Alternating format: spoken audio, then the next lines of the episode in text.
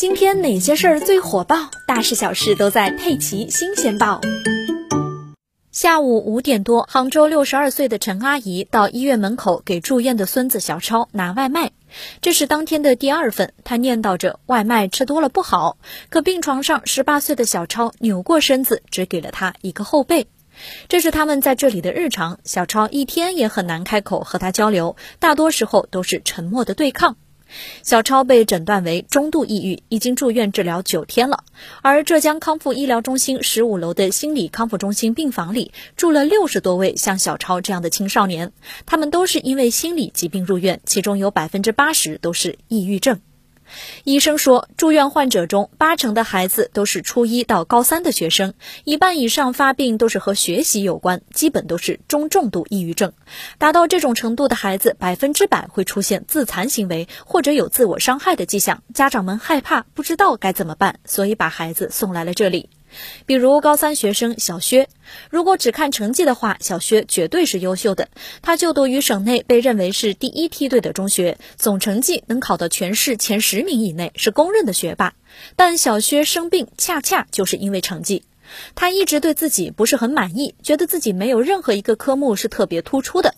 而他定义的突出是单科考到全市前三名以内。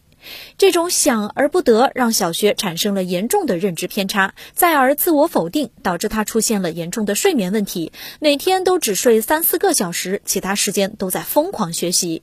爸妈劝他休息，但是劝不住。之后他就开始厌学，不想读书，觉得前途无望了。幸好父母发现的及时，把他送到医院治疗，当时就已经是重度抑郁了。而医生认为，患有抑郁症的青少年百分之八十左右根源都在家庭。比如小薛，他就生长在一个高知识分子家庭，父亲对他的要求非常高，给他灌输的理念就是没有学习就没有出路，因此也会导致小薛如此的焦虑。冰冻三尺非一日之寒，所有的结果都能追溯根源。医生说，当孩子拒绝和你沟通时，回想一下，是不是他曾经想和你沟通，但被无视了？送到医院来的患者，八成以上是被学校发现异常的。如今病床里最常见的情况就是孩子躺在床上玩手机、看电脑，父母坐在床边低着头玩手机或者发呆，彼此疏离又带着点尴尬。小编想提醒各位家长，很多事情啊，你觉得是小事，但在孩子看来可能就是一座大山。家长不陪伴会伤害孩子，过度陪伴也会伤害孩子。看起来觉得真难，但是想一想，这其实是与所有人相处时都需要掌握的边界和分寸。所以，试着把你的孩子当做朋友来看待吧。